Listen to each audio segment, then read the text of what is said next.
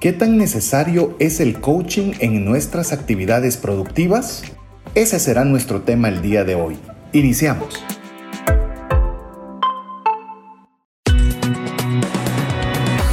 Nuestra mirada va más allá de los límites naturales. Nuestro objetivo, darte herramientas que puedan ayudarte a tomar decisiones financieras inteligentes.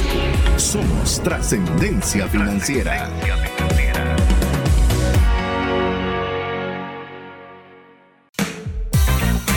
Soy César Tánchez y me hace daño el café si no va acompañado de una comida. Soy Mario López Alguero y aunque no lo crean, le gano a mi esposa haciendo shopping.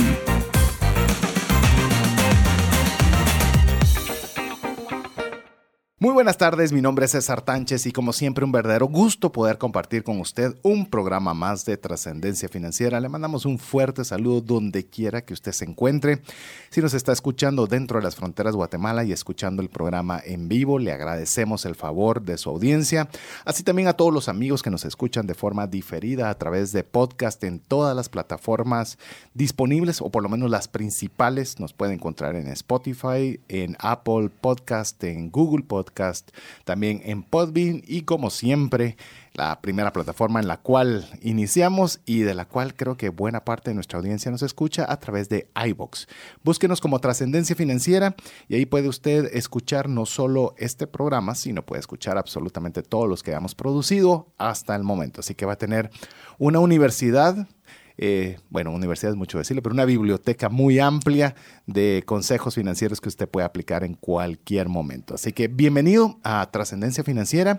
Si es primera vez que usted nos está escuchando, pues básicamente es un espacio donde le dedicamos tiempo a poder compartir consejos que puedan ayudarle a utilizar bien los recursos que Dios ha puesto en sus manos. Por supuesto para que usted esté bien, por supuesto para que su familia pueda tener lo suficiente y más, pero tan importante es que usted pueda tener abundancia para poder compartir con una persona que, que necesita, que necesita una mano amiga, que necesita un apoyo en tiempo de necesidad, que usted pueda ser esa fuente de provisión para esta persona. Así que eso es trascender financieramente. Si a usted le hizo clic, pues esperamos que, que usted pueda mantenerse con nosotros. Sabemos la responsabilidad que tenemos de que usted invierta su tiempo en escucharnos, así que haremos todo lo posible, tanto su servidor César Tánchez como los amigos que están hoy en cabina, de hacer todo lo posible para... Eh, poderle retribuir este tiempo que usted está invirtiendo con nosotros. Pero bueno, no estoy solo, estoy muy bien acompañado. Quiero eh, primero pedirle favor a mi estimado amigo y coanfitrión del programa, Mario López Alguero, para que pueda dirigirse a ustedes y poderle saludar. Pues César, muy buenas tardes, noches, días en lo que nos estén escuchando el día de hoy. Es un gran placer poder estar compartiendo con ustedes un día más de trascendencia financiera, esperando que los consejos que demos el día de hoy sean de impacto para su vida personal y que los compartan. Eh, tratemos de no ser egoístas de todo este conocimiento que estamos obteniendo a través de trascendencia financiera y aprovechemos a compartirlo, a comentarlo, que les sirva como tema de conversación en su próxima reunión o conversación por teléfono, así que aprovechen a compartir y compartamos todo el conocimiento que tengamos, eso nos genera un gran legado.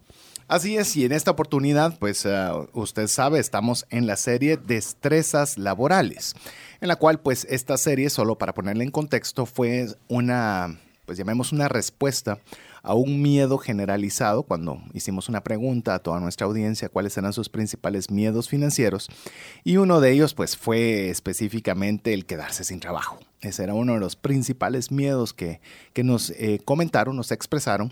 Y a raíz de eso, pues decidimos desarrollar esta mm, serie que hemos denominado Destrezas Laborales para darle herramientas que le puedan a usted ayudar a enfrentar ese miedo de quedarse sin trabajo, de no poder producir más, de que se me vayan mis empleados, de que me, me despidan de mi trabajo. Pues bueno, que tengamos esas destrezas. Y para ello hemos invitado a una persona que nos puede enseñar mucho a desarrollar eh, bastantes destrezas, pero específicamente lo hemos invitado para que nos ayude hoy en una específica en la cual es el coaching. Pero ya le vamos a entrar en detalles de ese tema, pero quiero darle la, bienvenida y presentar a nuestro invitado el día de hoy. Es em, Carlos Andrade. Es capacitador y conferencista internacional con más de 20 años de experiencia. Es un coach certificado por la International Coaching Community, ingeniero industrial con especialidad en procesos por la Universidad del Valle de Guatemala y tiene un MBA con eh, enfoque en estrategia en la Universidad Francisco Marroquín, entre muchos otros logros, de los cuales no los quise mencionar todos para que él pueda también presentarse y compartirnos un poquito de su persona. Bienvenido, Carlos. Muchas gracias César y muchas gracias Mario. Eh, muy contento y bendecido de estar aquí y esperando que sea un momento ahí de, de mucho aprendizaje para todos. Perfecto, Carlos, bienvenido. Es un gusto tenerte aquí en cabina y principalmente tomando en cuenta eh, que estamos tratando temas que si bien son eh, financieros, son temas que que realmente nos preocupan a todos, el tema de, generar las destrezas necesarias para continuar o, estar desarrollando mejor nuestra labor a manera que siempre podamos tener, ya sea dentro de una empresa, ya sea que seamos dueños de una empresa, eh, poder continuar generando ingresos, uh, ingresos para nuestra familia y poder tener el estilo de vida que tenemos y qué mejor poderlo mejorar. Pero quisiera eh, tal vez iniciar, Carlos, que nos pudieras hacer, como, me gusta llamarlo como una, una vista periférica de avión, ¿verdad? Cuando puedes ver desde arriba. Que nos compartas un poco sobre el tema del coaching, porque a veces yo cuando pienso coaching me imagino al entrenador de un equipo de fútbol con sus jugadores, me imagino una especie de psicólogo, también me imagino un psicólogo de, de que yo tengo que contarle todas mis cosas. Es decir, ¿cómo nos podés dar una una idea amplia o macro del tema del coaching. No, pues muchas gracias. Es normal por el nombre la, confusión. Todos nos imaginamos en el gimnasio haciendo algún ejercicio cuando escuchamos la, palabra coaching. Pero para hacer la, la, descripción de coaching o la mejor que he encontrado, me gusta siempre la de John Whitmore, que es el coaching busca liberar el potencial de las personas para que puedan llevar un rendimiento al máximo el coaching ayuda a los demás a aprender en lugar de simplemente enseñar o dar órdenes.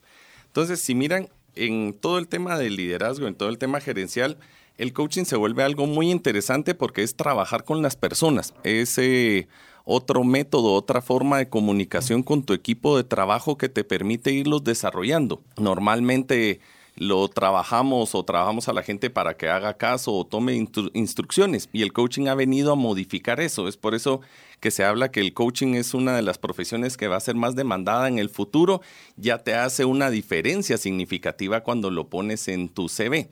Entonces, el coaching para mí es trabajar con tu gente, trabajar con tu equipo de trabajo. En el, en el tema del coaching estás hablando de liberar el potencial de las personas. Eh, ¿cómo, ¿Cómo realmente esta herramienta o esta destreza puede eh, lograr ese propósito? Pues mira, a mí me gustó mucho el tema del coaching porque lo vi o la escuela en la que lo tomé, eh, lo tomaba un proceso, ¿sí? Eh, tomaba un método, tomaba, habían unos pasos en los cuales lo podíamos ir, ir siguiendo y lo podíamos ir, ir guiando, ¿sí? Entonces, a mí me gusta mucho, aplica la metodología Grow, ¿sí? Normalmente andamos sin metas, yo creo que ese es uno de los defectos que tenemos a, nivel laboral, a nivel personal, a nivel de finanzas, ¿sí? Y es que andamos mucho tiempo sin metas. Entonces, digamos, la metodología Grow, en la parte, digamos, de, la G, eh, bueno, para describírselos completamente, es el modelo Grow, eh, toma G de goals, que son objetivos, R, realidad, options, de opciones, y will, de voluntad. Entonces, en la primera parte, que es la de objetivos, me gusta mucho porque normalmente dejamos a la gente todo el año o mucho tiempo sin objetivos o sin esa revisión del objetivo. Y el coaching lo primero que hace es darte un objetivo, darte un enfoque. Entonces, cuando ya tienes, digamos, la típica reunión uno a uno, el 360, la evaluación de desempeño, el coaching te ayuda a que ese tema que salió te puedas enfocar en ese tema y poderlo trabajar. Yo te diría de que uno de los lugares donde para efectos de finanzas personales es crítico el coaching es cuando tengamos que hacer metas de familia a nivel de presupuesto, a nivel de finanzas personales, porque obviamente tenemos que, acá, utilizando el mismo modelo que nos acaba de mencionar, si quiere me lo repite y vamos armando la, similitud con lo que es preparar un presupuesto familiar, que es seguramente hay que coachar a la familia de cómo manejarlo. Lo primero, uno, objetivos. Bueno, ¿qué objetivo queremos hacer para, queremos ahorrar? ¿Cuánto queremos ahorrar? Eh, ¿Queremos tener una disponibilidad efectivo? O sea, es primer objetivo. ¿El segundo? sería la parte de realidad. Ok, ¿en qué realidad estamos? Eso, y eso es algo que nos hemos platicado en el programa anteriormente, es tenemos que tener una foto donde estamos parados, cuánto tenemos en el banco, cuánto tenemos de deudas, cuánto tenemos eh, disponible. ¿El siguiente cuál sería? Sería la parte de opciones. Ok, ahí estamos claros. ¿Qué opciones tengo para poder hacer mi presupuesto? Podemos hacer un tema de ahorro, eh, bueno, un débito automático para ahorro, podemos hacer también un modelo de el, jarrón de depósito para poder hacer nuestros, nuestros eh, billetes que no se nos los gastemos porque sabemos que el efectivo en bolsa se desaparece. ¿Y cuál es el siguiente? La última es la parte de voluntad. Ah, ok, ese es el más difícil. Entonces tenemos que hablar de una voluntad de querer hacer el ahorro, una voluntad de querer trabajar para que en familia para poder llegar a las metas. O sea, el modelo de coach es un modelo que aplica perfectamente para lo mismo que estamos platicando de trascendencia financiera. Quiero comentarles que Carlos, eh, junto con eh, Carlos Santiago también, que también tiene tu, son, tienen el, comparten el mismo nombre, eh, y Ramiro Ponce, hicieron el libro Gerente del Cambio, el cual usted puede conseguir en las principales librerías y desarrolla a plenitud este tema junto con otros temas, con los otros autores que ya le mencioné. Y em, tuve la oportunidad de tener en primicia, poder tener este libro incluso antes de que saliera a librerías y poderle poderlo leer y de ahí fue donde tuvimos la iniciativa de poder invitar a cada uno de los autores a podernos ayudar a generar estas destrezas laborales. Le hago todo este comentario grande primero porque creo que es una buena lectura y lo animaría que usted la pueda adquirir para poder tener el detalle. Está compuesto de, obviamente, de contenido, está compuesta de una entrevista realizada a un empresario guatemalteco sobre el tema, lo cual me parece muy, muy bueno. Y finalmente, herramientas como usted pueda poner en práctica cada uno de estos principios. ¿Por qué le vuelvo a mencionar todo esto? Aparte de que lo pueda leer eh, y al haberlo leído, eh, me gustó mucho el cómo, cómo describes el tema Grow eh, con cada una de las descripciones que ya bien mencionó Carlos, con algún ejemplo así muy rápido que mencionó Mario, que me gustaría que pudiéramos ir revisando cada una de ellas, porque haces unas eh, aclaraciones o unos puntos que vale la pena considerarlos más despacio. Si, por ejemplo, arrancando con el tema de los objetivos, algo que me resaltó mucho de lo que estabas eh, o de lo que estaba escrito es que el éxito o fracaso de un proyecto depende de qué tan claro está definido un objetivo. Muchas veces rayamos en hacer objetivos muy grises eh, que no son eh, absolutamente claros, sino que tienen algún grado de, de ambigüedad que eso obviamente no funciona o no nos ayuda a poder tener un coaching adecuado en cualquiera de las áreas que, podamos ejercerlo. Sí, yo creo que la parte de objetivos siempre suena muy sencillo o la, o la asumimos. Eh, siempre que hay un curso eh, de liderazgo, de gerencia, de finanzas, hemos observado que se da por hecho que cualquiera sabe formular un objetivo y que lo hacen bien. Entonces comienzan asumiendo que el objetivo está bueno o que un objetivo corto es lo mejor o que el objetivo del año pasado sigue aplicando para este año. Entonces la parte de objetivo es algo bien esencial y por eso decimos que define el éxito o el fracaso de un proyecto. Si el objetivo está mal definido, recordemos que ahí vamos a poner toda la energía y vamos a poner todo el foco. Si lo que estamos diciendo es que queremos ahorrar, pero no hemos hecho la revisión de los ingresos, de las deudas que tenemos, de muchos otros temas, pues va a estar toda la familia poniendo la energía en un objetivo, digamos, eh, que no es alcanzable. Otro factor muy importante es que normalmente la persona se enfoca en lo que no quiere. ¿sí? Eh, ¿qué dicen? No quiero ser despedido, no quiero ser el último lugar, no quiero perder, no quiero quedarme sin el viaje, no quiero quedarme sin aumento. No quiero deudas. No quiero deudas. Entonces, los objetivos deben ser enfocados en positivo, en lo que sí se quiere lograr, ¿sí? Entonces, eso es lo que necesitamos tener. A mí el tema de, los objetivos, el tema del propósito, cómo establecer una meta, es algo que me ha apasionado siempre. Inclusive cuando tuve la oportunidad de escribir el libro Más rápido y más lejos en sus finanzas, son 100 páginas, pero a las 100 le dediqué casi 42, si no estoy mal, es decir, 42% del, del libro escrito dedicado a este tema, porque realmente es crucial y fundamental si uno quiere tener resultados positivos, no solo en las finanzas personales, sino en cualquier área de nuestras vidas, cuando el tema de los objetivos, las metas están bien establecidas. Eh, Carlos, voy a aprovechar a comprometerte desde este momento. Yo sé que uno de los capítulos que está escrito también en el libro Gerente del Cambio es cómo establecer metas inteligentes y objetivos sensatos. Me gustaría aprovechar eh, así de imprevisto y aprovechando que solo estamos nosotros hablando, que no hay audiencia eh, para preguntarte si podrías acompañarnos en, un programa, en otro programa, para hablar específicamente de este tema, ya que también veo que es una temática que han desarrollado ustedes en el libro. Con mucho gusto, lo aceptamos y va a ser un placer estar nuevamente por aquí. Yo creo que voy a, vamos a implementar esa estrategia, Mario, ¿qué te parece? Yo creo que deberíamos de sacar... Ya no preguntar antes. No, no, no, o sea, solo, ya solo comprometernos con la audiencia ya. Ah, ellos, ellos aire. No, la audiencia, créame, que cada vez que ofrecemos algo nos, nos lo pide y nos lo exige y nosotros hacemos hasta lo imposible para cumplirlos. Así que vas a ser bienvenido, Carlos, para poder desarrollar todavía más aún este tema de las metas, de los objetivos. Veamos ahora el tema de la realidad. A mí esta, este tema de la realidad eh, me parece extraordinario el tema del enfoque, principalmente porque eh, tiene unos, unas, con, unas connotaciones muy particulares, porque puede ser eh, distorsionada por creencias, prejuicios, percepción y demás.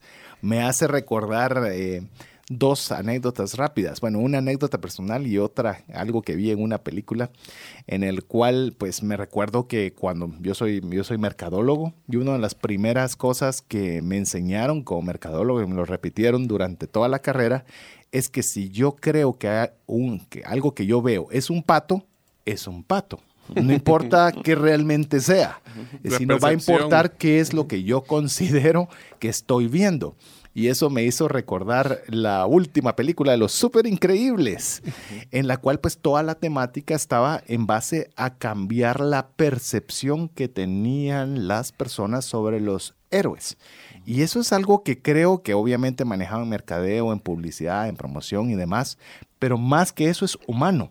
El tema de, de cómo nosotros cada quien manejamos una percepción, una visión de la realidad. Sí, no, lo dijiste muy bien. Eh, lo primero, es importante que cada líder sea el primero en conocer la realidad de la empresa, el mercado, la competencia, eh, cómo estamos a nivel macro, microeconómico, y también el líder como familia, ¿sí? ¿Cuál es, eh, cuál es la realidad que estamos viviendo ahorita? Tú lo mencionabas, el tema del, del mercadeo es bien importante. ¿Qué nos están diciendo que es la prioridad ahorita? ¿Sí?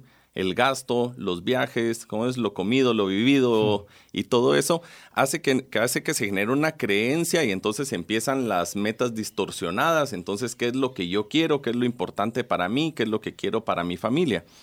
en el coaching es importante que la persona tome conciencia de su realidad puesto que normalmente se niegan y minimizan los comportamientos y hábitos, ¿sí? Eh, grita un poquito, come un poquito, llega un poquito tarde. Los hitos. Todos los, todos los hitos que nos van comiendo y después al final del año miramos que de hito en hito se nos fue otro año. Eh, ¿Sabes un hito que, que me hizo mi esposa que se me quitara y hablando con el tema de la radio? Dinerito. Dinerito. Dinerito, fíjate. Si no me he dado cuenta. Eso es una de aquellas cosas que uno eh, pierde la percepción, pero yo no sé si será, ¿creerías que es algo eh, principalmente guatemalteco o crees que es algo, el, todos los diminutivos sobre las cosas? No, hay países que lo tienen mucho más fuerte que, ¿Ah, nosotros. Mm. El problema es cuando, digamos, si es parte de un país, eh, pues tal vez es la forma de hablar. El problema es cuando nosotros no lo creemos, ¿sí? yo no puedo tener éxito, eh, yo no puedo tener mucho dinero, siempre tengo que mantener un ahorrito, siempre puedo sacar un poquito por aquí o nunca voy a poder ahorrar más que este poquito. El problema es cuando no lo creemos. Yo creo que, y ese es el problema también, eh, hay una frase que decía, tenga cuidado cuando dice algo porque usted lo está escuchando. Y, de alguna forma, ¿qué pensás con lo que estás mencionando?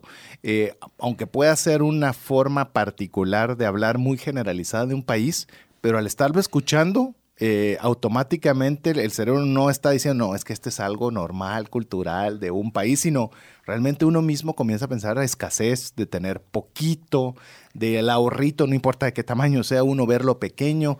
esos, esos diminutivos debiésemos quitarlos eh, de una forma consciente para que no nos eh, afecten nuestra percepción sobre lo que tenemos? Sí, yo creo que ahí entramos en uno de los campos de, en los que se apoya mucho el coaching, que es la programación neurolingüística. ¿sí? Entonces, para mí el primer punto es que tú lo estás escuchando. Entonces, si tú mismo te estás diciendo que no puedes ahorrar, que no puedes lograrlo, que ese aumento es solo para tal por cual y todo eso, tú mismo lo vas a bloquear y lo vas a creer. Para mí, ya me parece, o, lo incluyo aquí, la paternidad es lo mejor que me ha pasado en toda mi vida pero me he dado cuenta que también es una gran responsabilidad porque todas esas creencias que yo tengo y todos esos hitos que yo tengo, se los puedo estar entregando a mi siguiente generación, se los puedo estar inculcando a mi hijo. Entonces, no solo es que yo lo estoy escuchando, sino también hay personas que dependen de mí, no solo en la empresa. Si yo digo, eh, si sale alguien a decir, eh, el mercado está mal, y lo escuchan todas las personas y después al día siguiente o en la misma reunión quiero que den ideas creativas y que se pongan positivos y yo abro la reunión diciendo el mercado está mal o viene una gran crisis. Ahora necesito que me digan cómo salir de la crisis. O sea, comenzamos por ahí, ¿verdad? Si se lo decimos también a nuestra familia, miren, eh, no podemos ahorrar. Mira, papi no puede ahorrar, papi no te puede comprar eso. A veces cometemos el error que dice, papi quiero esto y le decimos, no hay dinero. Papi quiero tal juguete, no hay dinero. No, enseñémosle, mira, vamos a ahorrar para. Ahorita no es el momento, estamos construyendo tal cosa. ¿Te recuerdas que el objetivo más grande era el viaje este año? Por eso estamos ahorrando para esto. Pero si comenzamos con todos esos no, con todos esos hitos, lo metemos, lo metemos en la cultura. Otro tema de realidad, y es una anécdota de hace como de casi 20 años, me recuerdo que siempre, eh, y con el coaching lo reforcé, la realidad del individuo afecta también su liderazgo, ¿sí? Es, no podemos separar esa parte de lo que le está sucediendo a nivel personal que no le afecte en el trabajo. Me recuerdo que había un líder de cuadrilla en una empresa y empezó con malas actitudes, un mal comportamiento y era alguien que traía un excelente desempeño. Cuando ya se tuvo una reunión uno a uno con él, empezó con el tema de quiero aumento. Entonces, no, mire, pues es un líder de cuadrilla, mucho tiempo en la empresa, de los mejores pagados, ¿qué es lo que está sucediendo? Al final, y para hacerlo corto, pues tenía una deuda de 80 mil quetzales. Y cuando empezamos a ver, bueno, ay, ¿por qué es la deuda? Ah, es que cambié carro. Si el otro carro que tenía. No, no tenía nada, pero es que no, pues, me lo merecía y cambié carro. Si mire, y aquí aparece dentro del análisis que hicimos que está alquilando casa, pero que tiene una casa. Sí, es que mis papás me dejaron una casa, pero donde está no me gusta. Entonces la tengo ahí sin utilizar y me pasé a alquilar en, un lugar que me gustaba más. Al final, todos esos gustitos o todas esas modificaciones o todas esas recompensas inmediatas o yo me lo merezco, hicieron que la persona tuviera un agujero en ese tiempo de 80 mil quetzales. Entonces, imagínate la actitud y cómo, cómo era que llegaba al trabajo, pero ¿cuál era el problema? Él no estaba en su realidad. ¿sí? Él tenía una realidad que era la que estaba negando, o sea, tenía una casa, tenía carro, tenía todo, pero fue, eh, sí, todos están cambiando carros, yo he visto esto, yo he visto el otro, y entonces voy creciendo y haciendo un agujero bien grande. ¿Por qué? Porque no acepto mi realidad.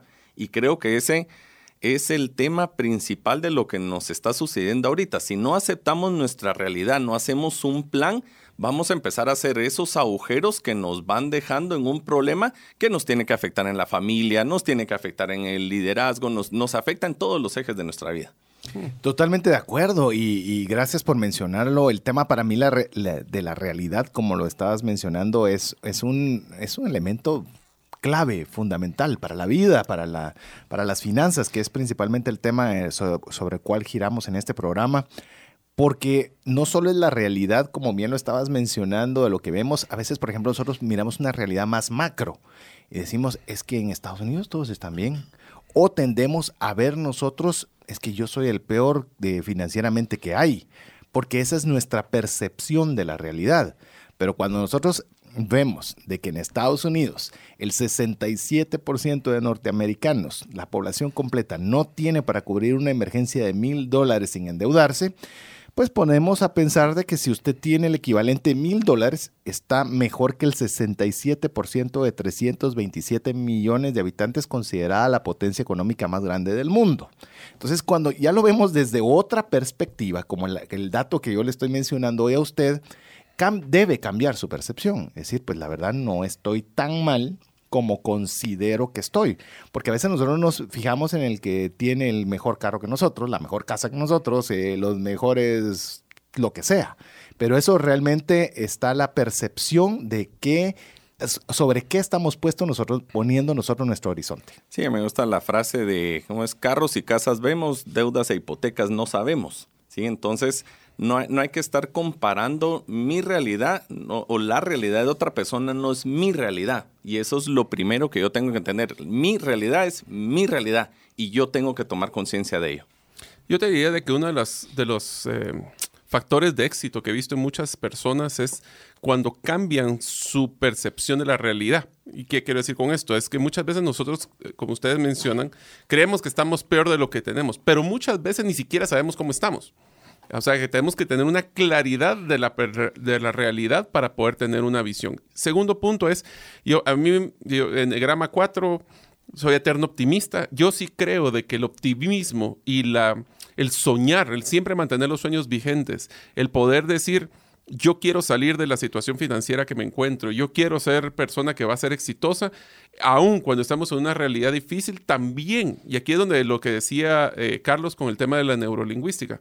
Si nosotros nos convencemos a mí mismo, ¿mí mismo? que mí mismo nos gusta hablar de él. Es que es eh, un personaje interesante. Es muy interesante a mí mismo y decirle a mí mismo, mira, a mí mismo puedes serme realmente mejor, tú puedes ser mejor de lo que estás ahorita, tú puedes salir de esta situación financiera aunque no se lo crean, nos autoconvencemos y vemos opciones donde antes mirábamos solo fracasos. De hecho, yo le llamo a eso fe. Es la fe, la certeza de lo que espera y la convicción de lo que no ve. Es decir, usted puede que no se vea eh, bien, puede que usted sienta que no está bien, pero usted cuando actúa en fe comienza a hablar de acuerdo como usted cree que es, aunque no lo sea aún. Y eso, y la fe tiene poder y tiene un poder transformador. Yo le animo, y vamos a hacer una pausa en este momento, pero le animo a que parte de las lecturas que usted pueda tener como parte de sus lecturas cotidianas, eh, ya sabe que aquí lo vamos a empujar a leer. O sea, si usted cree que con escuchar el podcast es suficiente, pues le ayudamos en algo, pero usted tiene que leer. Yo le animo a que lea al menos un libro de programación neurolingüística. Es extraordinario comprender cómo todo lo que nosotros decimos influye sobre lo que nosotros hacemos. Por eso me gusta y cierro este, este, este espacio para dar un espacio para que unos mensajes importantes para usted, en que por algo la misma palabra de Dios dice que ninguna palabra ociosa salga de nuestra boca. ¿Por qué? Porque nos afecta. Así que le dejamos eh, un par de minutos en lo que usted escucha mensajes importantes. Habiendo dicho eso, le animamos a que usted pueda escribirnos al WhatsApp dedicado a trascendencia financiera, sea parte de nuestra comunidad de trascendencia financiera, no importa en qué país usted se encuentre, así podemos compartirle consejos que le ayuden a trascender financieramente. Mándenos un nombre, su apellido al más 502 59 19 05 42. Le repito, más 502 59 19 05 42. Ya estamos de vuelta. Hola, te saluda César Tánchez y deseo animarte a invertir en tu educación financiera. Te recomiendo adquirir el libro Más rápido y más lejos en sus finanzas, en el que obtendrás un mapa de 5 pasos para tener una vida abundante y feliz. Solicita el tuyo al 4236-0263 o si vives fuera de las fronteras de Guatemala, puedes adquirirlo en formato digital o físico por medio de Amazon. Decisiones financieras diligentes que honran a Dios y provean recursos para nuestras familias y prójimo. Muchas gracias por el favor de su audiencia. Es un placer poder estar con usted compartiendo estos principios que esperamos sean de mucha ayuda y de bendición para sus vidas, para poder generar esas destrezas laborales entiéndase laborales, que usted realice una labor, ya sea usted sea dueño de una empresa, usted sea un emprendedor o bien usted esté trabajando dentro de una empresa, pueda generar todo este tipo de destrezas que le ayuden a realizar mejor su trabajo, a obtener mejores ingresos y lograr esto que estamos buscando como programa, trascender financieramente, tener esos recursos suficientes y abundantes para su familia, pero también para compartir aquella persona que tanto lo necesita. Queremos recordar también que usted puede ser parte de nuestra comunidad de trascendencia financiera, donde le estaremos enviando el audio del podcast. Recuerde que puede buscarnos en todas las plataformas, no, todas no, las principales plataformas eh, donde hay servicio podcast. Lo puede ser Podbean, puede ser Spotify, Apple Podcast, eh, Google Podcast. Y como siempre, no olvidamos iBox. Así que cualquiera de todas esas plataformas usted nos puede buscar, pero la forma más sencilla es que usted sea parte de nuestra comunidad de trascendencia financiera escribiéndonos un mensaje con su nombre y apellido al WhatsApp que le vamos a dar. Recuerde que esto es mundial, así que no importa dónde nos escuche, mándenos un mensaje al más 502 59 19 05 42. Le repito por si lo dije demasiado rápido para aquellos que están escuchando el programa en vivo, más 502 59 19 05 42. Y continuamos nuestra conversación. Hoy tenemos, aparte de, que cuento siempre con la compañía de mi amigo Mario López Alguero, hoy nos acompaña también eh, un invitado especial. Carlos Andrade, que es coautor del libro Gerente del Cambio, compartiendo el día de hoy el tema de la importancia de la destreza laboral del coaching. Es decir, no estamos diciéndole la importancia que tiene que usted eh, sea parte de un proceso coaching. Cómo usted puede aprovechar las herramientas del coaching como algo para que le ayude a mejorar sus destrezas laborales. Estábamos compartiendo en el segmento anterior un modelo que Carlos nos, eh, nos recomienda que quizás es una de las mejores guías, que es el modelo GROW. La G es para goals o en español, lo que significa los objetivos. Y estábamos conversando y creo que nos entretuvimos bastante porque es algo de verdad muy importante, el tema de la realidad, la percepción de la realidad. Y quisiera, antes de cambiar las, las siguientes que vamos a seguir desarrollando, que la O es opciones y la W, que es will, que en español sería la voluntad, el tema de la realidad muchas veces eh, lo podemos ver en todas las áreas todas las áreas. Vea usted, y es algo que me gusta, nosotros tenemos un, grupo de WhatsApp con unos amigos en el cual pues básicamente hay, eh, la temática es una rivalidad de fútbol español, eso es todo. Y lo interesante es ver cómo todos utilizamos determinado tipo de estadísticas para apoyar nuestros puntos de vista y si hay una jugada que puede ser polémica, es impresionante cómo cada parte ve cosas diferentes de una imagen, de un video, de una estadística, y eso es la percepción, pero esa es la vida, esa es la vida cotidiana. Y mi, mi pregunta tal vez, Carlos, sería en esa vía, ¿cómo podemos nosotros manejar o utilizar una destreza de coaching habiendo percepciones o realidades o percepciones de la realidad tan diferentes? Yo creo que a mí lo que me gusta es utilizar herramientas, ¿sí? Como parte del proceso y una de las que está en el libro es la rueda del liderazgo, ¿sí? ¿Por qué menciono esto? Porque para tener la realidad yo necesito hacer un ejercicio de autoconciencia. Yo puedo ver estadísticas, escuchar a todo el mundo y voy a estar generando una percepción. Pero cuando hago un ejercicio y lo hago a conciencia, me doy cuenta dónde estoy parado. Entonces, esta herramienta lo que hace es, digamos que sería eh, como una pizza así de, ocho pedazos. Y en cada una voy, voy colocando algo de lo que yo quiero evaluar en escala de 1 a 10, siendo 1 en lo que necesito enfocarme o lo que necesito trabajar y 10 en lo que me siento realmente cómodo o que tengo dominado. Entonces, creo que ese es un ejercicio eh, muy importante para tomar realidad. O sea, lo puedo tomar a nivel de liderazgo, a nivel personal, a nivel de, trabajo, cuando me salen las evaluaciones 360 y poder hacer un ejercicio, como digo, de autoconciencia. Eso lo que va a hacer es eliminar todo el ruido, digamos, de en, en, temas de trabajo, de alguien dice que sos bueno, el otro dice que sos malo, ok, ¿qué fue lo que dijo la herramienta? Sí, la herramienta dice que necesitas trabajar en esto, ok, pongámoslo en la rueda de liderazgo y voy a hacer yo un ejercicio de autoconciencia. Dicen que tengo problemas de comunicación, ok, cómo me califico yo en el tema de comunicación, que haciendo el ejercicio de 360 bien hecho, hay una parte donde tú te autocalificas para ver cómo estás contra la opinión del resto, ¿verdad? El, tema ahí es hacerlo, eh, hacerlo de verdad, hacerlo con mucha conciencia y eso nos va regresando a la realidad. Que eso a la postre me, creo que debe ser un poco complicado. Me refiero en que la persona se pueda ver tentada a que no quiera poner la verdad en el ánimo de que se le vaya a tomar su jefe, decir, eh, no sé, como un atributo malo y, se obligue mentalmente a no querer, a no querer dar una respuesta como, él, como él la percibe. Hay un tema también cultural que tenemos que tomar en cuenta, y es que nosotros los latinoamericanos nos, pues primero evitamos a toda costa el conflicto. Ese es un tema de, de, ADN que he visto en muchas de las empresas. Pero más que eso es que evitamos también las conversaciones difíciles. Porque no nos, nos gusta ser educados, como que nos enseñaron en nuestra casa siempre ser educado y nos enseñaron de no hablar mal de la gente. Conste que no aplica muchas veces en redes, pero simplemente nosotros tenemos que estar claros de que si nosotros, y lo veo muchísimo cuando, cuando ven el modelo de, coaching o retroalimentación, hablemos de que cuando quiero decir a alguna persona, si quiere ser, eh, ¿cómo puede ser mejor? Voy a hacer un paréntesis aquí, una metodología que a mí me gusta mucho, que es que la diferencia entre retroalimentación e ideas. Retroalimentación es cuando nosotros estamos dándole una sugerencia o recomendación o una hablemos de retroalimentación a alguien de lo que ha hecho anteriormente. ¿Esto qué quiere decir? Yo estoy caminando, me, me tropiezo y le puedo decir, mira, hiciste mal en haberte tropezado. O pudiste haber hecho bien en haberte tropezado para no caerte a otro lugar más grande. Pero ahí el problema que tienen las personas es que realmente si no van y se topan y se, y se golpean, no saben si están haciendo bien las cosas o, o no.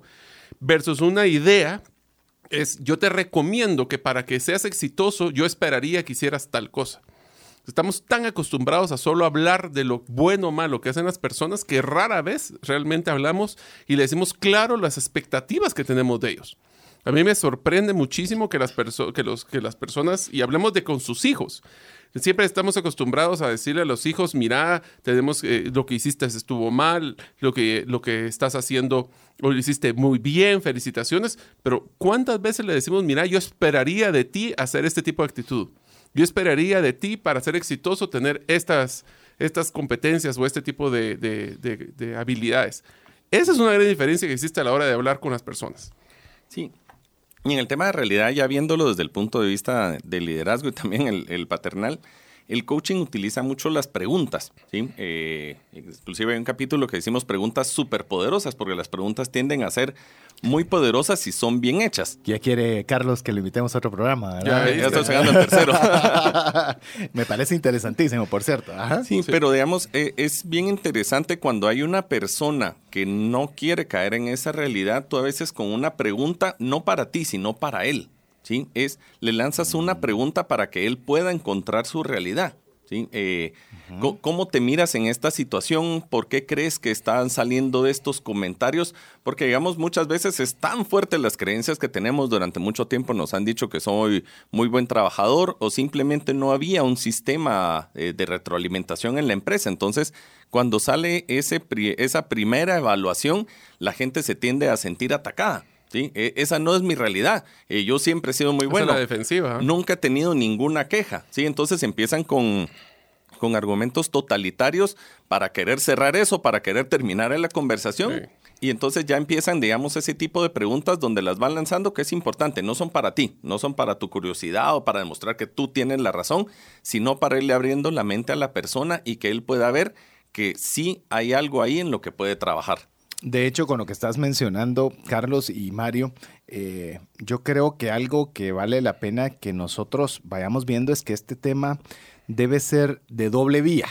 Es decir, no se puede pretender una respuesta sincera si no hay, uno, un ambiente de confianza en el cual yo pueda saber que si la, la pregunta viene con un deseo de que yo pueda mejorar o viene literalmente, como bien lo decía Mario, como un regaño. O sea, un regaño y una instrucción que se debe hacer o no. No estoy diciendo que haya momento para hacer cualquiera de ambas. Simple y sencillamente le digo, si usted tiene a cargo personas, debe fomentar la posibilidad de que las personas puedan también expresar sus preguntas. Mire, basta ver de estos eh, shows que son súper divertidos, en los cuales, eh, ¿cómo se llaman estos shows? En los cuales las personas están buscando talento de personas que puedan cantar. Y cuando hacen los castings, sí, América tiene talento y ese eh, cualquiera de todos tipos de show, la voz, varios. Pero yo creo que más, más atractivo que cuando ya califican los buenos es toda la, la etapa de casting, ¿verdad? Como llegan personas que de verdad me imagino que alguien les dijo o ellos se creen de que pueden cantar. Y, y uno dice, ¿y cómo se animó a hacerlo? ¿Cómo era posible que, que, que diera un paso pensando que podía cantar? Y realmente es porque a veces eh, así actuamos nosotros, con el dinero, con nuestros empleados, pensando que nosotros tenemos la razón, porque así es y, y esta es la realidad, y no permitimos a estos espacios en los que se pueda cuestionar realmente esas, esas autocreencias que hemos tenido para permitir que en el consenso general, en la descentralización, por eso me gusta tanto el tema de Wikipedia, por ejemplo, en el cual no hay una definición, sino es un conjunto de definiciones construidas por todos los que van generando conceptos, historias y demás, a manera que uno pueda tener una percepción de la realidad más clara. Yo no estoy diciendo que sea democrático y que la sumatoria de, de- de todos es la que manda, pero si usted está elaborando un proyecto, o sea, el proyecto va a ser el que va a marcar el horizonte. Y en base al horizonte, pues obviamente vamos a hacer todas estas preguntas superpoderosas que nos decías, Mario. Sí. Pero, y nos decía Carlos, Mario y nos decía Carlos. Sí, ambos. Eh, y él- les dijo pizza y ya me dio hambre también. así que- Pero bueno, estamos hablando del tema de la realidad. ¿Cómo usted puede eh, utilizar el tema del coaching en su segundo elemento de, de este proceso Grow? Ya vimos objetivos, que lo vamos a ampliar en un programa completo solo este tema. El tema de la realidad cómo poder manejar esas distorsiones que muchas veces hacemos por creencias, juicios, prejuicios, comentarios externos, experiencias, expectativas. Y ahora quisiera que compartiéramos un poco el tema de las opciones. Eh, la forma en la que Carlos de- describe, por lo menos se inicia a describir el tema de las opciones, es en el punto en el cual liberamos nuestra mente. A ver, ¿cómo, ¿cómo es eso de liberación de mente cuando estamos hablando de opciones dentro de lo que es eh, utilizar el coaching como una herramienta? Sí, yo la miro y, y ahorita que estábamos platicando liberar la mente, a mí también me gustan mucho las películas y es esta de Matrix, ¿verdad? Cuando le dicen a Neo, mira, es aire lo que está respirando, ¿sí? Muchas veces nosotros, la misma parte de la realidad nos hace, nos hace sentir que no hay opciones.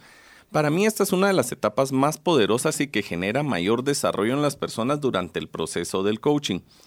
Eh, seguramente han escuchado la frase pensar fuera de la caja. Ujú. Y ahí viene la pregunta, ¿quién dijo que había una caja?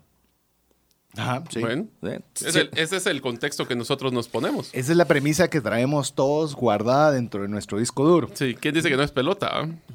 No, y hasta la dejamos cuadrada y salte de los límites, pero normalmente nosotros venimos con Exacto, esos los límites, te imaginas el pescadito sali- saliendo de la pecerita que ya nos vendieron demasiado bien los mercadólogos, qué terribles. Ah, yo Y se, y pasa otra uno. pecera. Sí. Y se pasa otra pecera. y se pasa otra pecera. Y se Así pasa es. otra pecera. Entonces, digamos, eh, es un tema que nosotros vamos, eh, eh, vamos mezclando, ¿verdad? O sea, si el objetivo lo dejé corto, si la realidad la tengo limitada, pues también las opciones las voy a tener limitadas. Y normalmente cuando entras en un proceso de retroalimentación o, o una plática con, con algún colaborador, te das cuenta y le dices, bueno, ¿qué hacemos?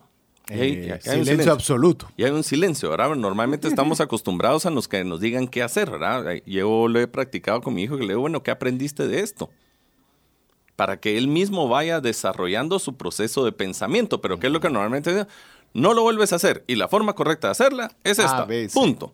Mira, eh, lo que vamos a hacer en este momento es esto y punto, ¿verdad? Entonces, eh, la parte de opciones también hay que trabajarla con la gente, lo que tú te decías, lo que tú bien mencionabas, que hay un ambiente de confianza, un ambiente donde puedan preguntar, un ambiente donde puedan opinar para que también se desarrolle esa, esa creatividad. Los límites durante el proceso de cambio están usualmente relacionados con nuestros propios temores. ¿sí? Nosotros también tenemos temores y por eso dicen que también compramos por temor y hacemos muchas cosas por temores, pues también nos ponemos límites por esta parte de, de los temores. Por ejemplo, hablando en tema laboral, ¿verdad? Si hay una fusión, toda la gente ya tiene el listado de las personas que se van a ir. O sea, y hasta lo hacen y está de Ah, uno, de uno a 100 y ya saben quién va primero y quién va después. ¿Por qué? Porque ya se empieza a generar un temor. ¿verdad? Entra un nuevo jefe y ya está el listado de los tres favoritos y a veces hasta puede ser por género. O sea, empieza ya, ya ese tema de, de psicosis o de imaginación, ¿verdad? Eh, en temas cuando hay una recesión y se piensa en despidos, ¿verdad? Entonces empiezan, uy, va a pasar esto, van, están bajando las ventas, ya nos van a despedir en lugar de ir y presentar opciones de qué se puede hacer, por ahí había ejemplos de plantas en Estados Unidos donde la gente tenía, ponía más cerca las cosas para perder menos tiempo caminando mientras salían de la recesión. Hay muchas historias de cómo los colaboradores han tomado las empresas casi en quiebra y logran mantenerlas o hacerlas que, que crezcan en las peores crisis, ¿verdad? Pero es cuando está ese tema de buscar nuevas opciones. Otros aprovechan para hacer modelos disruptivos que generen nuevas líneas de negocio eh, o crecimiento que nunca se hubiera esperado, ¿verdad? Entonces pasa algo y ya no puedo utilizar el mismo canal que otros canales tienen. De ahí vienen temas como la omnicanalidad, donde normalmente era, bueno, yo crecí con un negocio en la casa y era el cliente llegaba. Sí. O sea, era, precioso. Yo, yo vi cómo los clientes llegaban y no había que salirlos a buscar ni nada. O sea, el cliente hacía cola, el cliente esperaba, el cliente llegaba, platicaba. estaba en horario, platicaba. O sea, era algo donde, donde se ponía un poquito de miel y llegaban todos, ¿verdad? Ahora no. Ahora hay que tener mercadeo, ahora hay que saber cuál es el canal de comunicación de la gente, hay que aprovechar las crisis y volver las oportunidades. Y me fascina una frase que dice que mientras unos lloran, otros venden pañuelos. Así es. O sea, es cómo buscamos esas opciones o cómo vamos desarrollando eso. A nivel de finanzas, normalmente nos quedamos hasta con un presupuesto. Decimos, no, esto es lo que gano. ¿Y qué puedo hacer más? No, pues si yo trabajo todo el día y me parto, y la familia, el transporte, el tráfico, y nunca buscamos esa otra opción de generar ingresos. El otro tema, ¿cómo me estoy preparando para generar más ingresos? ¿Sí? Entonces, el, eh, es, a veces le pregunto a la persona, mire, si usted hubiera sabido hace dos o tres años que iba a ser despedido, ¿qué hubiera aprendido o qué hubiera hecho, diferente? ¿Sí? Porque después miramos en esos, en esos plazos de transición a la gente entrenándose, a la gente viendo tablas dinámicas, porque nunca en los últimos tres años atrevieron o tomaron ese tiempo extra para hacerlo, eh, tomando un curso de cómo hablar mejor, buscando una certificación en esto y el otro, porque cuando era el momento de prepararse, buscar opciones y estar listo, no lo hicieron. Lo buscan hasta después. yo les comparto una, y va a sonar bien irónico lo que les voy a contar, pero les, sí es, la verdad es que lo hago todos los días, o lo hacía más común antes. Yo todos los días me ponía a pensar cuando estaba trabajando en dependencia, y todos los días decía, hoy me van a despedir todos los días. Pero lo decía, si no quiero que me despidan, ¿qué tengo que hacer hoy para dar valor? Y fue una filosofía que me ayudó mucho en mi vida, porque mentalmente me puso a pensar, es el famoso dicho de vive la vida como que hoy fuera el último día de tu vida, pero yo lo hacía pensando y era una, era una autosugestión en el día, es decir, si hoy fuera mi último día de trabajo en esta empresa, ¿qué debería estar dando hoy de valor para que eso no se haga una realidad? Y fue una autosugestión que a mí mismo le conté y él eh, realmente me ayudó muchísimo porque me enfocaba a primero priorizar, a segundo a tener una claridad de que hoy tengo que dar más allá de lo que me están pidiendo y tercero es ser creativo, a ver qué más cosas se me ocurrían para poder dar valor. Eso algún día va a llegar la oportunidad en, lo que, en la que hagamos algún presencial, los que estamos aquí en la radio van a decir, y quiero que nos presenten a mí mismo. Mm. ¿Qué, ¿Qué, tipazo es ese mí mismo? Yo creo que vamos a tener que hacer un, siguiendo la metodología mercadológica, vamos a tener que hacer un, un estereotipo de, de mí mismo. Eh, básicamente yo solo quiero añadir una anécdota al tema. Eh, tengo un buen amigo, se llama Daniel, Daniel Herbruger. Eh, Daniel es una persona, si usted ha escuchado que a Mario y a su servidor les gusta el tema de los viajes, eh, quiero decirle que mi estimado nos, puede superar en, buena medida. El tema es que él en cierta oportunidad, también tiene un podcast, él entrevistó a una persona, una persona millonaria muy exitosa en la industria en Estados Unidos, y tuvo la oportunidad de entrevistarlo y le dijo, mira, ¿Qué crees tú que es la diferencia entre pues, personas con muchos recursos como tu persona y nosotros? Y le dice una que, que se me quedó grabada, que es un aprendizaje que lo, lo, tengo gracias a Daniel. Y me dijo, la diferencia de los que tenemos muchos recursos de los que tienen pocos es que nosotros pensamos en múltiples formas de hacer lo mismo. Es decir, ustedes piensan, por ejemplo, que para ir de un viaje necesitan tener dinero para irse. La persona que tiene recursos piensa formas alternas para lograr ese mismo resultado y en base a las opciones tomar la, que resulte más favorable. En esa misma vía quiero contarle todavía, extenderme un poquito más contándole sobre Daniel. Daniel es una persona que le gusta mucho viajar Y entonces decía, bueno, ¿qué otra forma puede haber para que yo pueda seguir viajando y pueda viajar en compañía de mi esposa? Y realizó todo tipo de, de acciones que permitieran que él pudiera viajar eh, esperar que su esposa le dieran un trabajo en una línea aérea donde pudieran obviamente tener el beneficio de boletos económicos, el poder dar, eh, seguir su trabajo de una forma digital. Él, es un maestro de una universidad, pero de forma digital, así que no importa dónde él se encuentre viajando, sabe a qué horario debe conectarse para impartir su clase, a manera de que básicamente con muy poco o casi nada, pueden estar viajando eh, de una forma diferente a la convencional que nosotros pensamos. ¿Qué le digo yo con todo este ejemplo que me parece extraordinario de ver cómo él aplicó su meta? Eh, la meta de vida que tenía de viajar con su esposa, cómo analizó las opciones que tenía para lograrlo el que usted también lo analice. Eh, normalmente pensamos que la única forma de salir es una o no la vemos. Y por eso estos sistemas de coaching, principalmente en el tema financiero, son tan importantes porque usted debe hacerse esa pregunta. ¿De qué forma o formas diferentes, cuántas formas pues se me pueden ocurrir para lograr A, B o C? Al inicio puede serle difícil, puede que no se le ocurran, pero conforme usted le está haciendo esas preguntas, aquí está Carlos como experto y voy a ratificar mi punto o no, conforme le está preguntando a su, a, su interior, es decir, pero debe haber otra forma, ¿qué otra forma se me ocurre? Poco a poco, pues uno va encontrando esas respuestas. Sí, no, definitivamente ahí regresamos al tema de las preguntas y es bien interesante ver cómo le va cambiando eh, Todas, hasta se le abren los ojitos a la persona cuando le lanzas la pregunta correcta o cuando está uno con la esposa y la esposa le lanza a uno la, pregunta correcta. Ay, así saben cómo hacerlo. Y tienen maestría en preguntas. Pueden omitir este capítulo del libro Las Damas. Nosotros de hombres no tanto. Hablamos de cómo nos enseñan en pequeño. Yo creo que tienen especialidad de ese tipo de preguntas, sí. Ah. Sí, pero es increíble. La, gente va cambiando y le vas viendo cómo le cambian hasta las facciones en la cara de cuando va encontrando él mismo su propia respuesta. Y tomando el tema de Mario de, la parte de laboral, yo la primera vez que escuché el teorema de Peter me chocó un montón, porque dice, en, en, una jerarquía todo empleado tiene a ascender hasta que llega a su nivel de incompetencia. Y la palabra incompetencia me chocó muchísimo, pero después cuando empezaba a ver algunos ejemplos en, en la vida laboral, tienen razón eh, yo me recuerdo técnicos muy buenos que los volvíamos supervisores o jefe de taller y decíamos, no, es que no dio bola. Eh, muchos los terminaban hasta despidiendo. No cumplió los, esperados. no cumplió los esperados. Aquel vendedor que es excelente vendedor, pero no fue buen gerente de ventas. Y no entendemos por qué. Me recuerdo también hace bastantes años. Eh, había una persona que la tomaron de, la línea de producción, le hicimos su despedida y todo, era una señora muy, muy especial, entonces se le hizo su despedida y todo, porque se iba a ir a trabajar a recursos humanos. Y llega el primer día en recursos humanos y le dicen, bueno, bienvenida, aquí está su máquina eléctrica de escribir y tiene que hacer las constancias del Ix. Y la señora dice, mire, es que yo no puedo utilizar la máquina de escribir. Entonces, el líder, es bien importante que el líder vaya desarrollando las competencias de la persona, ¿sí? Le vaya dando opciones y obviamente la persona las quiera tomar para que cuando llegue el momento esté preparado.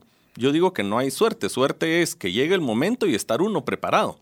Si no llega, si, llega el momento y uno no está preparado, no busco esas opciones, no se hizo la pregunta diaria de qué puedo hacer mejor o qué tendría que cumplir en este año, va a llegar el momento y vamos a perder la oportunidad. Y vamos a decir, tuve mala suerte.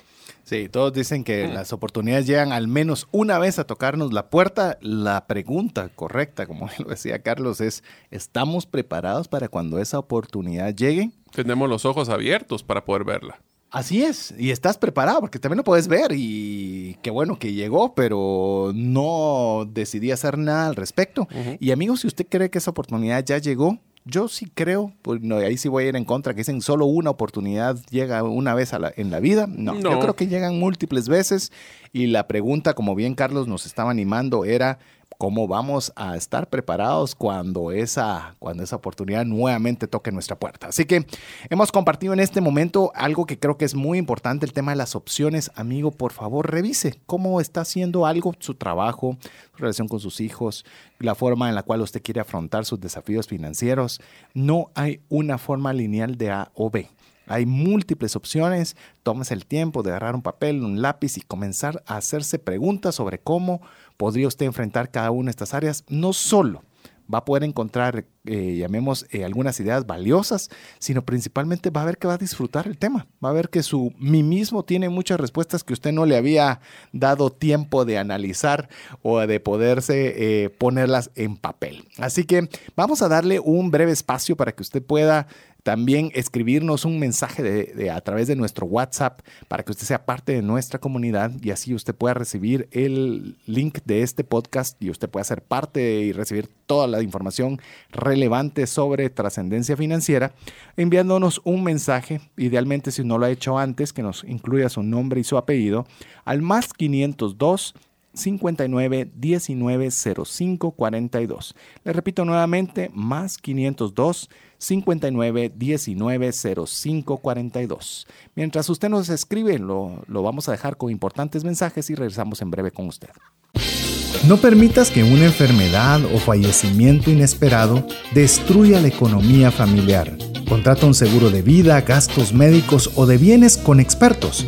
Cotiza el tuyo al WhatsApp 5995 4444. Tener seguros es una decisión financiera inteligente. Mensajes vía WhatsApp 502 59190542.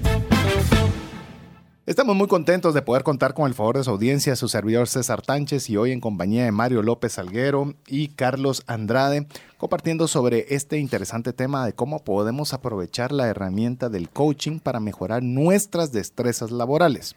Recuerda que toda esta serie está hecha en base a una inquietud que nos expresaron por las vías del WhatsApp. Le recuerdo nuestro WhatsApp de exclusivo para trascendencia financiera, más 502 59190542. Queremos decirle que leemos cada uno de los mensajes que nos envían. Nos toma a veces más tiempo, hay veces que están eh, más participativos y a veces nos llegan muchos más mensajes que otros, pero todos los leemos. Quizás no siempre es más fácil de contestar. Eh, recuerdo la etapa del coronavirus, pues ahí había un, tiempo de, que estábamos, mm, llamemos en, los inicios, más encerrados, entonces al estar más encerraditos daba chance más de, de poder tener un tiempo de contestar algunos de ellos. Así que lo importante es que usted nos escriba más 502 59 19 05 42 y parte de esos mensajes, como bien le estaba mencionando, era cuál era uno de los principales miedos que tenía financieros y una respuesta muy de las más frecuentes o una de las principales era tener miedo a perder mi trabajo. Así que a raíz de eso estamos desarrollando esta serie de destrezas laborales para que nos ayuden a tener herramientas para que nosotros podamos eh, siempre poder tener esos ingresos provenientes del fruto de nuestro trabajo, ya sea que seamos empresarios, emprendedores o bien estemos como parte de la fuerza laboral de las empresas. Creo que todos los tres jugamos una parte fundamental y un rol principal y nosotros tenemos la oportunidad de poder tener destrezas que nos ayuden a realizar mejor nuestro trabajo. En los recientes, en los segmentos anteriores, perdón, estábamos compartiendo sobre este modelo Grow, en el cual se abarcan o hemos abarcado el tema de los objetivos, el cual ampliaremos completo en un programa posterior, el poder tener clara la realidad o cómo poder afrontar la realidad, cómo manejar las opciones que tenemos disponibles para realizar aquello que, tenemos pensado hacer. Y quiero arrancar con la última con la última palabra parte de esta letra que es la W que en inglés es will o como lo podemos traducir ya el español la voluntad. Eh, voy a dejar que Carlos sea el que nos exponga el tema de la voluntad como una herramienta del coaching, porque este es algo, es, es algo que me apasiona y es algo a la vez que me suelo jalar más las orejas de lo usual. Así que me voy a restringir en este momento mi enorme deseo de, de conversar sobre este tema para que nos compartas, Carlos, eh, cuál es tu percepción o la importancia de la voluntad como parte de la herramienta de, de herramienta de coaching para mejorar las destrezas laborales. Muchas gracias. Eh, uy, esto también da para muchísimo, pero bueno, la, la voluntad se mide en acciones. ¿sí? Eh, no podemos decir tengo la voluntad de hacer algo si no hay una acción atrás que lo respalde, eh, hechos que demuestren que se está dispuesto a realizar el cambio. Una vez escuché la frase, es fácil hacer dieta cuando se tiene el estómago lleno. Y pasa mucho en el tema de trabajo. Es, sí, sí, yo, yo puedo estudiar, yo puedo hacer muchas cosas, pero hoy tengo trabajo. Entonces me es más cómodo irme de regreso a la casa a las 5 en punto, 4.59 y ir a descansar y todo en lugar de buscar qué, qué otras habilidades necesito desarrollar, esperar a las 6 a, a, que se abra esto o conectarme inclusive ahora en el carro para, para escuchar algún programa o para tener algún audiolibro, ¿verdad? Por eso hay que buscar que los planes que se establezcan durante la sesión de coaching o durante nuestros objetivos anuales o esa plática con, con el mí mismo muestren que la persona tiene la voluntad de hacerlo.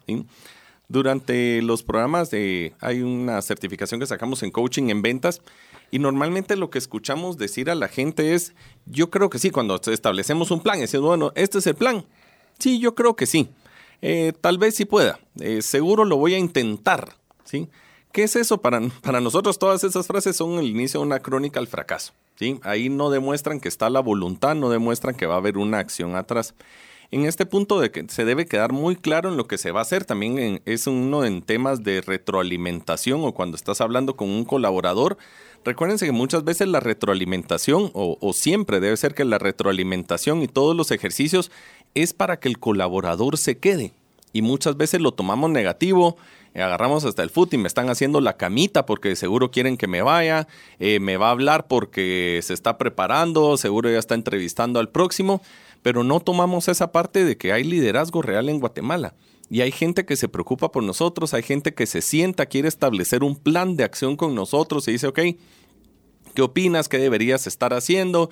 Y dice, ok, sí, me comprometo a mejorar en esto, esto, esto, y seguro lo voy a intentar.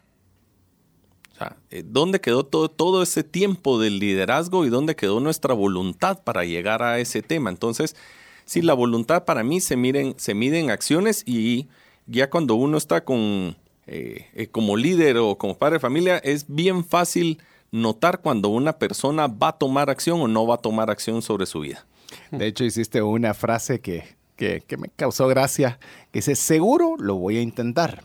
Es decir, es seguro, no estoy seguro si voy a hacer algo o no. Y yo le pongo, yo le pongo en contexto, amigo. Estamos hablando que uno de los principales miedos es perder el trabajo. ¿Qué pasa si usted está en un departamento de ventas o usted es uno de los vendedores y usted ha dicho, y no lo estoy juzgando, simplemente le estoy tratando de hacerle esa reflexión, ha mencionado cualquiera de todas las frases que mencionó Carlos? ¿Cómo cree que el receptor, vamos a ponerlo en contexto a lo que estamos hablando, la percepción de su jefe respecto a su respuesta? Es decir, él no va a hacer nada. Él lo que quiere hacer es un trabajo mediocre o va a haber la forma de poderle encontrar algo para darme una excusa. Es decir, comienzan a haber una serie de cuestionamientos que nosotros a veces podemos estar facultando un resultado que no deseamos. Sí, digamos, en, en el tema de ventas o en el tema laboral, Muchas veces, como te decía, el líder se toma el tiempo. Por ejemplo, viene uno y revisa que la persona no tuvo suficientes visitas, no tuvo suficiente acercamiento con el cliente y obviamente eso se nota en los resultados de las ventas. Sientas a la persona, le dice, mira, eh, tenemos una meta, vamos a tener 15 visitas a la semana con clientes. Y mira esto, si tienes 15 visitas, recuerda que eh, nosotros de cada 15 visitas que hacemos logramos tres negocios y con esto puedes mejorar tu resultado. Viene la persona y dice, lo voy a intentar. O sea, es cuál va a ser el plan para hacer esas 15 visitas. Y muchas veces nosotros como líder lo dejamos ahí. Eh, y a veces también hay que hacer esa pregunta, ok, ¿qué vas a hacer? ¿Cuál es tu plan? ¿Cómo lo vas a lograr? ¿Por qué? ¿Qué es lo que pasa? Normalmente a la siguiente semana resulta que tuvo tres visitas. No me contestaron, no estaban disponibles, estaban enfocados en otra cosa, estaba de viaje y salen con muchas excusas. Entonces, sí es bueno también ayudarle a la persona a quitarle esa, esa barrera mental que platicábamos. Ok, ¿qué vas a hacer? ¿Qué estás dispuesto a hacer? Y también uno ahí como líder puede ir viendo cuál es la, la disposición que tiene esa persona. Recordemos que también muchas veces nosotros solo nos quedamos con nuestro punto de vista, pero hay alguien del otro lado de la mesa. ¿Qué le estoy yo demostrando a mi líder con esa respuesta? Y esa es una pregunta que nosotros también nos tenemos que quedar antes de terminar una sesión. A ver, les voy a, que recordemos a una película que es la de Guerra de las Galaxias y dice Yoda, hacer o no hacer, no hay probar. Y el otro que les digo es una fórmula que me enseñaron, es un poquito eh, ácida, pero es una fórmula matemática de cómo es el hecho de cumplir o no cumplir, que dice X es igual a X, no es X igual a Y más excusas. Así que ahí tenemos dos, una fórmula matemática y una frase de una película para evidenciar este tema. Inclusive con lo que estaban eh, mencionando, que bueno, está la frase de Yoda, por cierto, no me recordaba, está muy buena. Eh, lo que mencionaba Carlos, eh, tal vez yo he estado muy involucrado con el tema de ventas, entonces quiero tal vez también añadir algo al respecto. Cuando usted dice voy a probar o vamos a probar, ya sea usted sea líder o sea el vendedor, la pregunta siguiente es, definamos probar. O sea, ¿qué es lo que vamos a probar? Es decir, voy a probar llamar más personas, voy a venir más temprano a hacer más citas, voy a probar un horario diferente. Eh, exactamente, ¿qué vamos a hacer con probar? La palabra probar es muy amplia, queda en la ambigüedad. Recuerde que hablamos, los términos grises no ayudan. Tiene que ser blanco, tiene que ser negro. ¿Qué voy a hacer? Eh, Carlos mencionaba, si es que yo llamo y no me contestan. Ok, ¿cuántas personas llamamos? A y las que sí contestaron, a qué hora contestaron. Contestaron un momento particular. Yo quiero decirle que eh, en su momento uno de mis principales, llamemos, eh, grupo objetivo de clientes eran los médicos.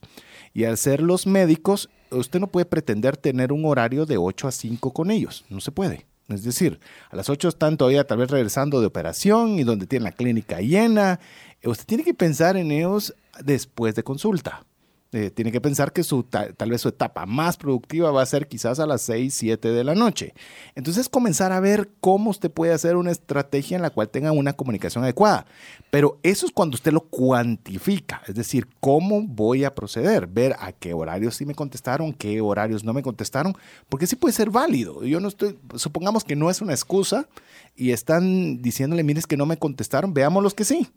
Y comenzamos a tomar una, nuestra voluntad le comenzamos a ponerle nombre, apellido y apellido materno y algún, y algún, eh, algún adicional para que nosotros podamos realmente, eh, me gustó mucho tu frase y me la voy a quedar, la voluntad se mide en acciones no en buenas intenciones, sino exactamente qué hechos estamos haciendo que demuestren que realmente queremos realizarlo algo.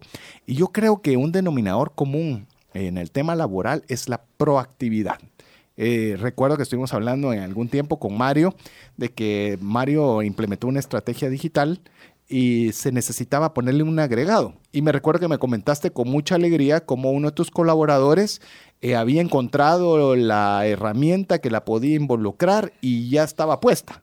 O sea, eso es algo que creo que demuestra lo que estamos hablando hoy, voluntad no es eh, reactividad, decirle, mira, hace, busca, encontrar, y a veces hasta nos enojamos, ¿verdad, Carlos? Y nos ponemos nosotros a buscarla y a nosotros comenzar a incluso a entorpecer el, proceso. Sí, y también, o sea, sí. Si el tema yo quiero conservar mi trabajo y yo quiero demostrar eso, es como, como el cariño, ¿verdad? O sea, ¿cómo lo voy a demostrar? Solo, solo decir te quiero no basta y ni en la casa ni en el trabajo. ¿Sí? Entonces a veces uno hace el plan, se queda en el plan, el estrechón de manos, firma uno el formato uno a uno y al día siguiente no pasa nada. ¿Qué es lo que mira uno como líder ahí? Es esta persona tiene la voluntad, a veces la llamamos disciplina, ¿sí? Estoy diciendo, lo, mencionabas una que es una típica, ahora voy a venir más temprano para, y al día siguiente llega hasta más tarde. O sea, llega más, más tarde que el promedio. Entonces, ¿qué es lo que yo estoy demostrando? ¿Qué es lo que yo estoy demostrando hacia mis líderes, hacia la familia, cuáles son mis acciones que estoy demostrando ahí. Algunos ejemplos también de voluntad, ¿verdad? Tengo la, disciplina o tengo la voluntad para lograr mis objetivos, ¿verdad? ¿Cuánto estoy ahorrando hoy? Estoy ahorrando, tengo alguna meta de ahorro, terminé la tesis, la famosa, la mm. famosa tesis que año tras año se, se, se pospone, ¿sí? Logré esa certificación que necesito, ¿verdad? Digo, ok, a veces eh, la pregunta es, si ¿me van a despedir o no? Sino, ok, ¿qué necesito para el siguiente nivel? Sí, a todos nos gusta, a todos nos enseñaron que arriba está lo bueno, ¿verdad? Entonces, ¿qué necesito para ser el jefe de departamento?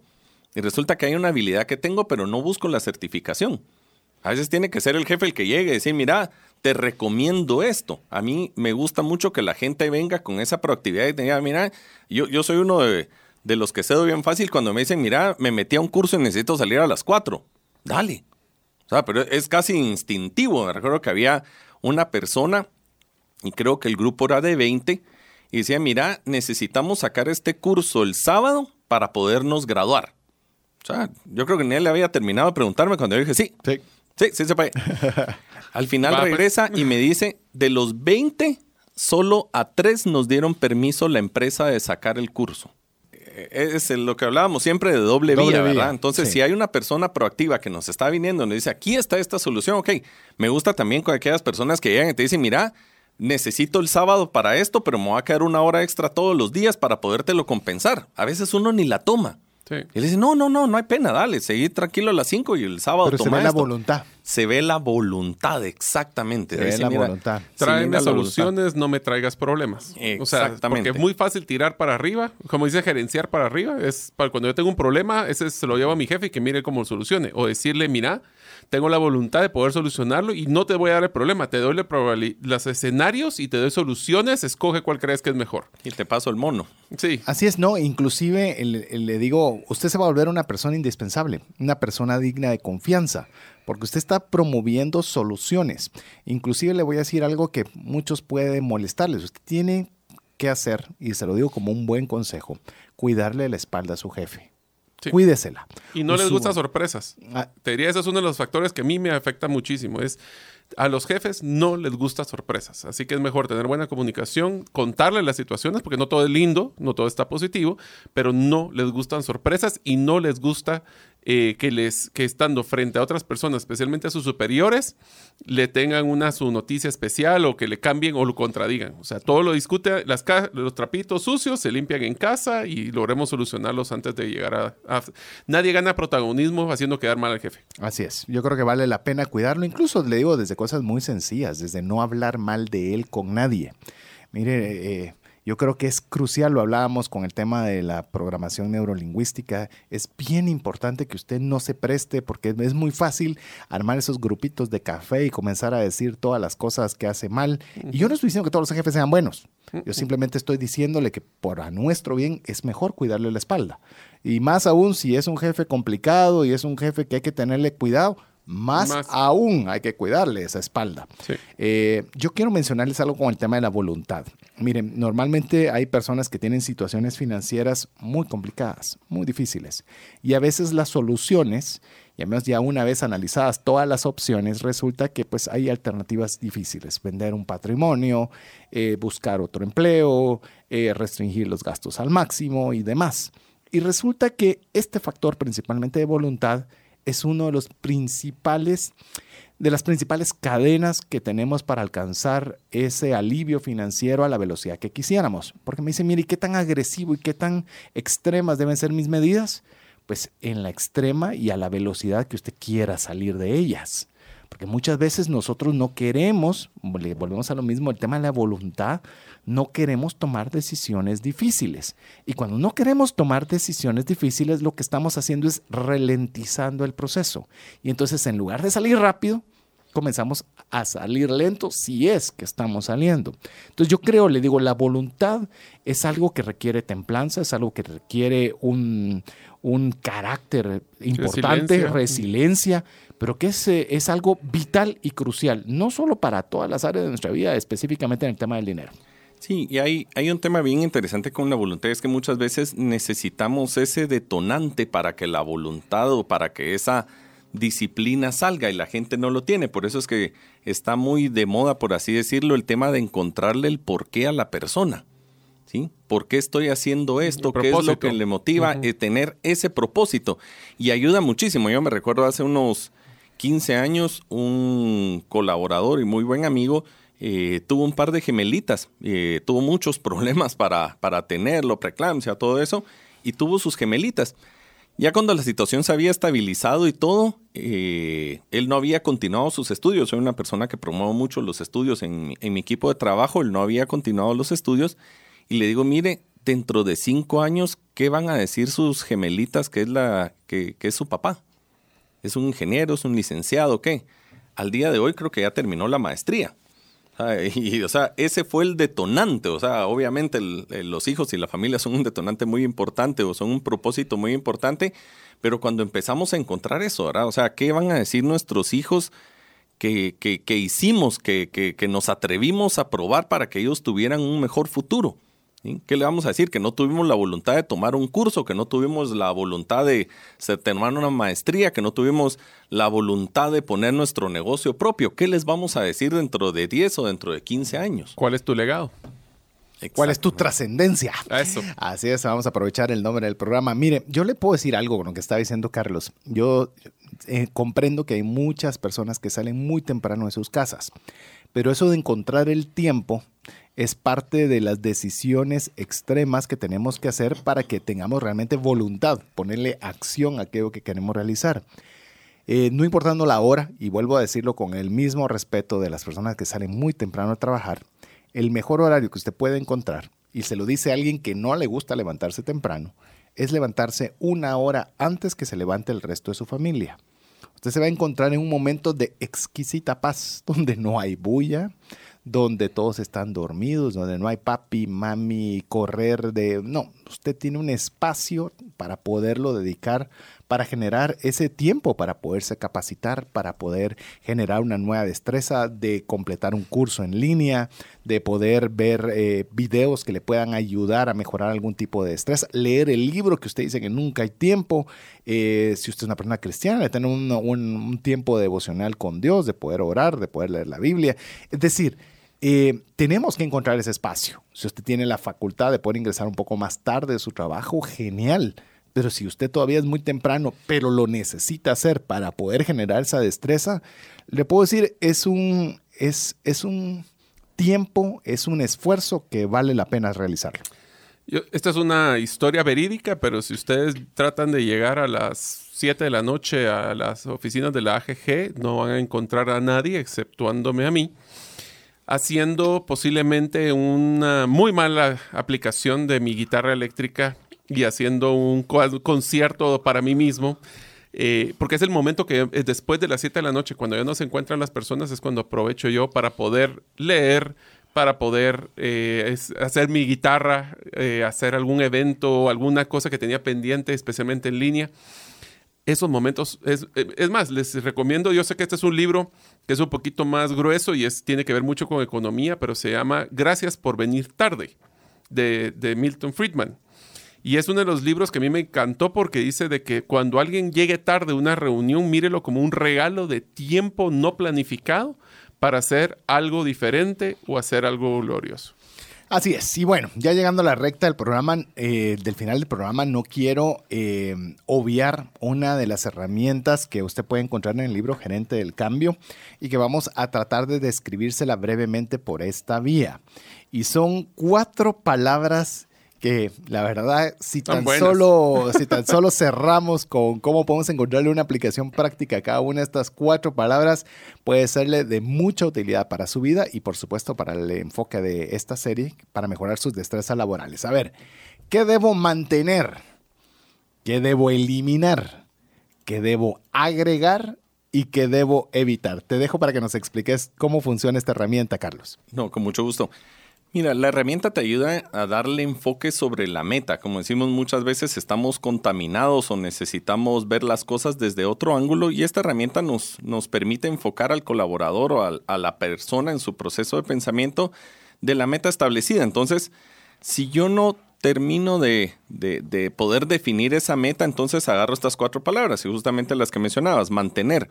¿Qué es lo que tengo y quiero? Debe ser muy concreto e incluir las cosas que quiero mantener.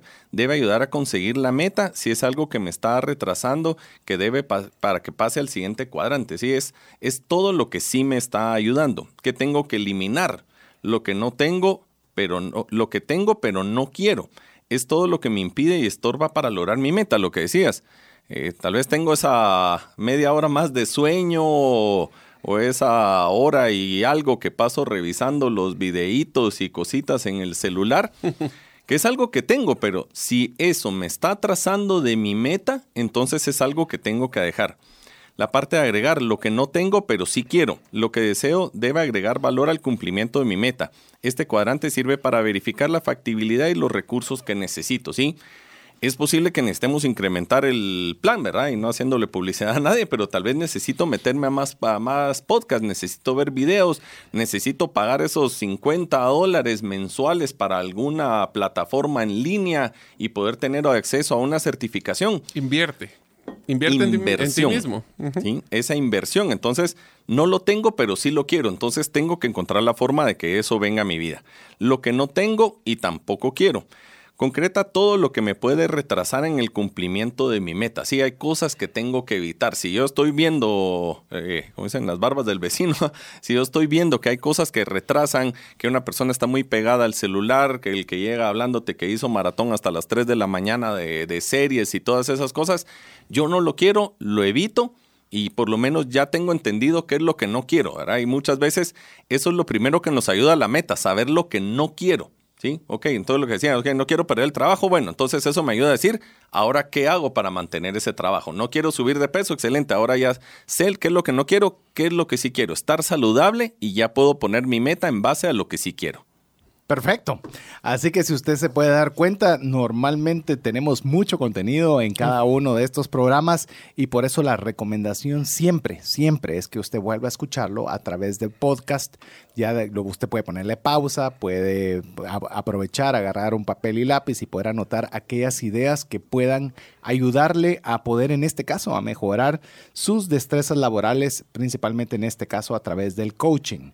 Recuerde que la forma correcta es que usted nos pueda buscar en todas las, no, otra vez no, todas no, en las principales plataformas de podcast. Búsquenos en Spotify, Apple Google. Podcast, Google Podcast, Podbean, iBox y no sé si olvido alguna adicional, pero por lo menos con esas ya nos puede usted encontrar y poderlo tener. Ahora, si usted todavía quiere evitar la pereza de buscarlo, muy fácil, sea parte de la comunidad de trascendencia financiera y nosotros en un par de días, mi estimado Jeff en los controles nos estará ayudando para poder tener el audio ya en todas las plataformas y usted lo puede escuchar en la que usted prefiera.